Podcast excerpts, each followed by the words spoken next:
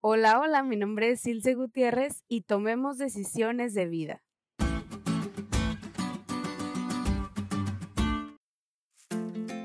Recuerdo que cuando estaba más chica, en la televisión pasaban un programa llamado Mil Maneras de Morir, en donde literal habían mil capítulos de muertes distintas.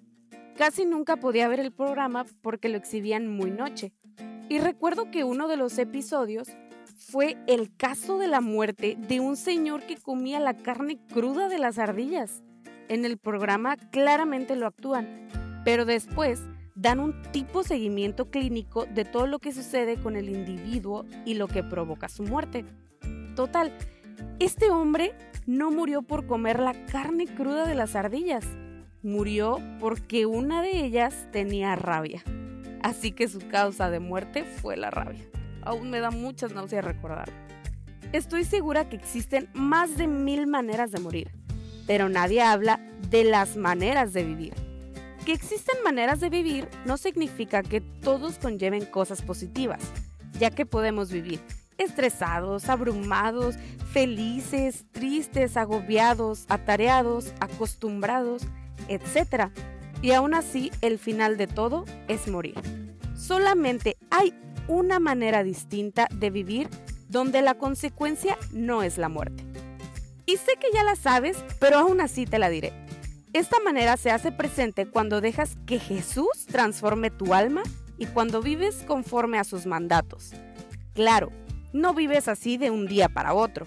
Es un proceso que el Espíritu Santo hace en la vida de aquel que desea vivir por la eternidad. Esto es una decisión. Te pregunto, ¿Quieres morir o vivir? Estoy casi segura de que tu respuesta será vivir. Lo bueno de esto es que la decisión la tomas tú. Durante esta semana, la lección nos seguirá hablando a través del libro de Deuteronomio sobre la elección entre la vida y la muerte, y en especial sobre la oportunidad que tenemos de elegir la vida en los términos de Dios. Si abres tu Biblia en Deuteronomio 30:19, te darás cuenta que Dios nos habla de una manera muy clara diciendo, A los cielos y a la tierra llamo por testigos hoy contra vosotros, que os he puesto delante la vida y la muerte, la bendición y la maldición. Escoge pues la vida para que vivas tú y tu descendencia. La decisión está en tus manos. Escojamos vivir una vida como Dios ha mandado aquí en la tierra para poder vivir una vida eterna en compañía con Él.